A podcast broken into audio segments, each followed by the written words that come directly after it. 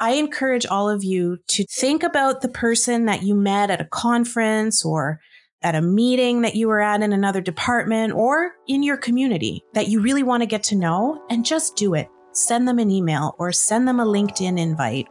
Just do it.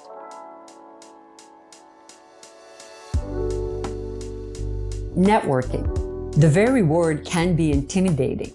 Dreaded by many, this professional activity is vital to both increasing your knowledge and to maintaining relationships.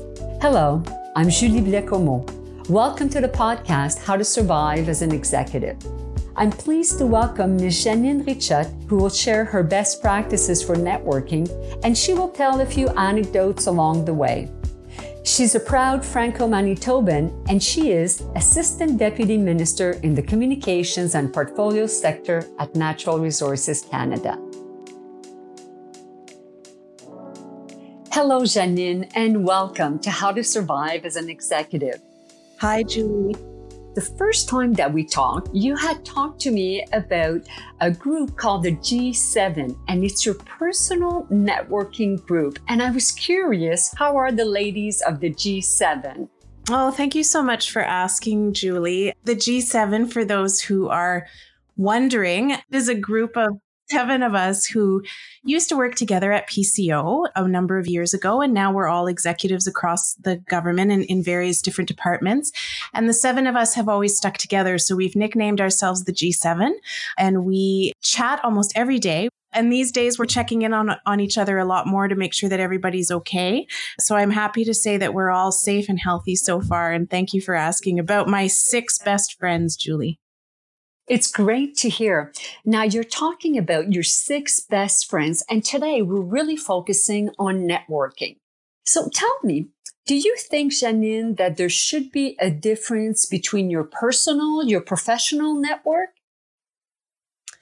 No, not really. I mean, I think we live in an age now where our personal lives and our work lives even before this pandemic, we're already really, really intertwined.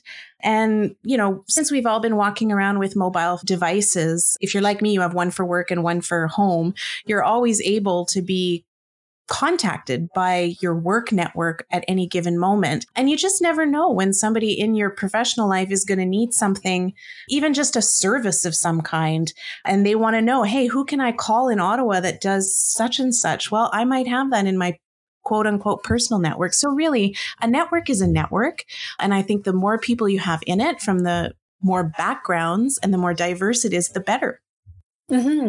You talk about service. A lot of people find networking intimidating, even scary. And would you agree that if we adopt a philosophy of service, of helping, it makes it so much easier? Yeah, I think that's a really good point, Julie. A lot of people don't want to network for a variety of reasons. One of the reasons is they do think it's intimidating to have to pick up the phone and reach out to someone that they may know very, very little or that they might just know of, but haven't actually met that person. Sometimes people feel like if I call somebody um, for help, I'm admitting that I need help, and then everybody's going to think badly of me. Uh, and sometimes people think that if I call somebody, I'm just going to impose and I don't want to be a bother. And I think that's the wrong way to look at networks. I think networks are something that you need to grow and you need to nurture, and they take a lot of effort for sure. But you then have a group of people that you can call on when you need. And the reciprocal of that is that when somebody needs help from you or they need a connection, you are there for them. Mm-hmm. Agreed. It's a mutually beneficial relationship. You've mm-hmm. also stated that personal, professional, it can come in and out. Now, how do you start? Because all of our lives, from the moment that we step outside of our family, even our family in, in essence can be viewed as a network. How do you start consciously to build that network? How do you create your own network? It's funny because um, you used the word consciously. I think that's a really good characterization. We are building a network, whether we realize it or not every single day. Every time we have a conversation with another person, every time we make a connection with another person, we are absolutely building a network. When I first became conscious of the fact that I should be nurturing the network that I already had and that I had built unconsciously, I would say when I became aware of that was probably when I became an executive. And one of the things that became apparent to me rather quickly, well, two things. One is you're no longer expected to be the technical expert on everything. Now you're in a more leadership and management role. So that was the first thing to get used to. But the second thing to get used to is that it's really lonely.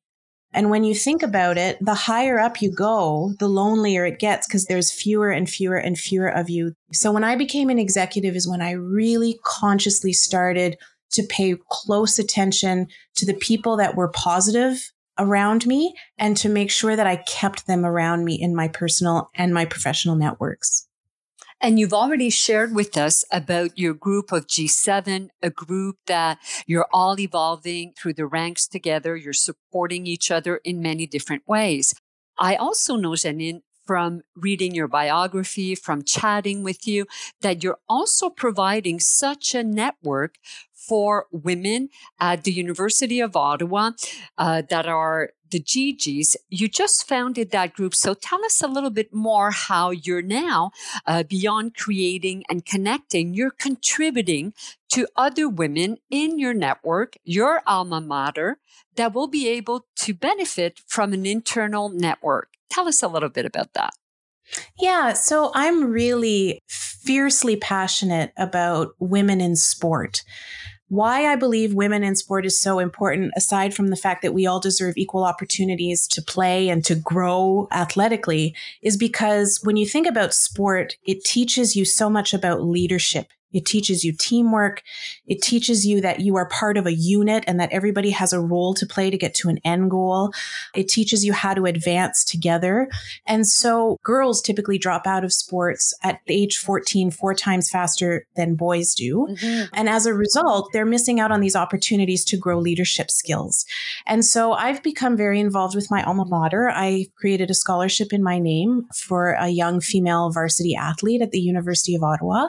And recently they reached out to me and a few other alum who've created scholarships or who used to play college sports to ask if we would help them set up a network for women in sport at the University of Ottawa. So that's how it originally started, but we've blossomed it into every Thursday night there's a different career chat where we have young women who are athletes come and listen to those of us who have started careers share our, our experiences about how to navigate the world after university. But I have to tell you, I feel so inspired every time I hear one of their stories about what they've achieved as an athlete and what I know this means for the world when they are released upon it. It's just, it's yes. a very inspiring thing for me as well. Again, something very reciprocal. Networking is about connecting. It's about contributing. It's also about community. How do you connect within your very own community? We've talked about the work community. We've talked about your involvement with sports or alma mater. But what about locally? That whole network that's right there, right around the corner. Yeah. And this is another thing that, as difficult as COVID 19 is, it has allowed me to see the world in a different way. This is one of those unexpected gifts. If you had asked me in early February, about my network. I'm not entirely sure that I would have included some of the local community businesses that I frequent and that I've relied on because I think I, I don't think, I know I took for granted that they were there. And now, of course, with the pandemic and the impacts on the economy and not having access to a lot of those services and those businesses, it's really hit me that the owners of all of these small businesses are important parts of my network and what they do fills my life. And so now I very, very much consider that all of these small business owners are part of my network. They're part of my community.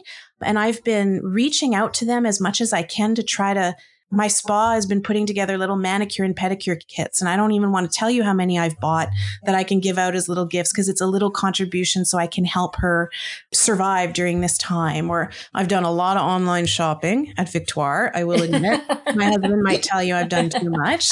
but, but just looking for ways to keep them part of my life, which in essence is part of my network. Yes, that sense of community right now is so, so very important. And soon when we're out of lockdown, we'll probably organize a tour and we can go around to all your favorite spots and go and connect with all these people. We can organize one. I'll bring as many people as we are allowed according to public health instruction to have in a place at once at a safe physical distance i would love to introduce people to some of my favorite local businesses and and that's the other part about this is having these types of conversations, I have also been introduced to some of my friends' favorite local businesses, and I've discovered new local businesses. So, in a strange way, despite the confinement, my network has grown, and it's a really lovely gift. And I also find that right now, while we're in lockdown, while we're working from home, that we're connecting even more online through social media and even LinkedIn. What would you say to somebody that's now starting to realize the power of their network? What would you say to them to something like LinkedIn? What would you recommend that they do first? You know, I would recommend uh, whatever they're most comfortable with. For some people, maybe it's more electronic platform like a LinkedIn or even Facebook or Twitter or any of those social media platforms. Or if you're the kind of person that's more comfortable sending an email or even picking up the phone, although people that pick up the phone are kind of rare these days because we've got so many other options.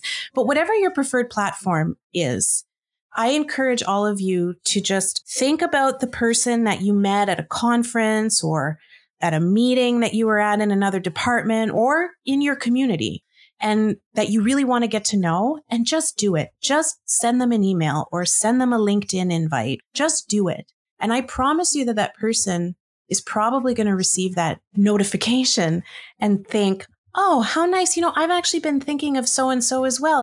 And that's a good way to start consciously growing your network. And then you'll see it gets easier and easier and easier.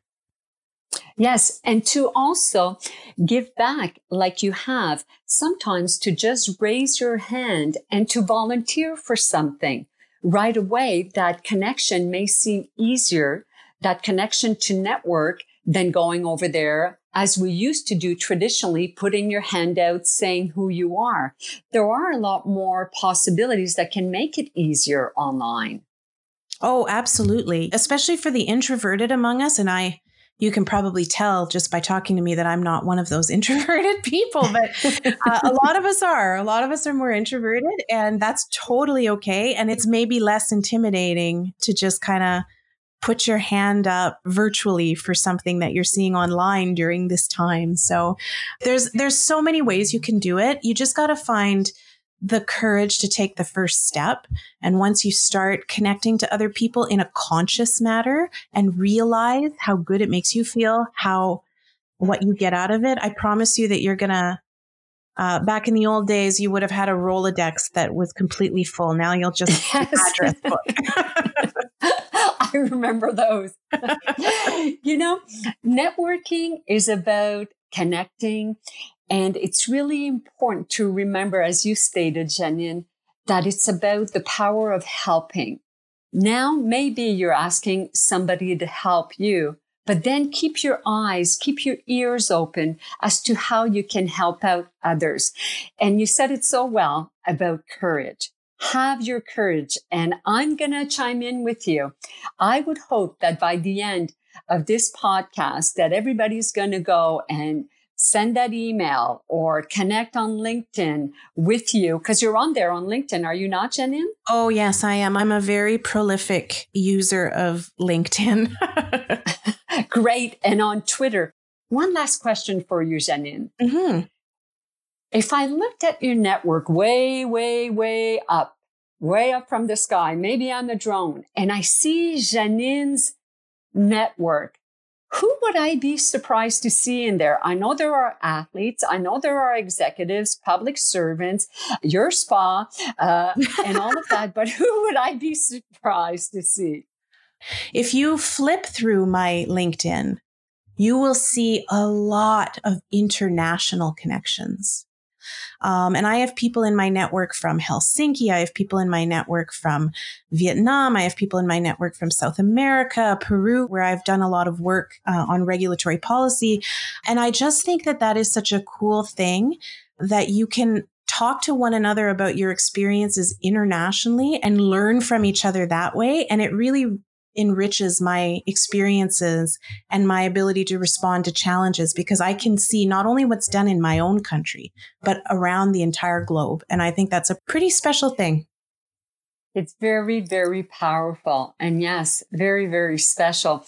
And you know, Janine, I would like to think that maybe sometime very, very soon in that network, when I look from way above, that I could see Bruce Springsteen. So let's see how close, how many degrees of connection to get Janine Richard to Bruce Springsteen.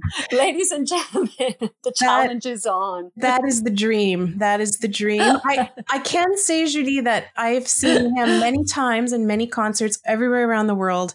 And in Chicago, I was in the pit and he touched my right hand. Oh. and I almost died happy. Luckily, it wasn't during the pandemic because you would have had to wash it off right right away. no, exactly. Janine, this has been most enjoyable. Any closing words before we say goodbye to our audience, to our listeners? You will never, ever, ever regret reaching out and forming a connection with another person. So get out there and do it. And I'm certainly glad that I reached out to you and that we connected for this episode of How to Survive as an Executive. Thank you very, very much and take good care.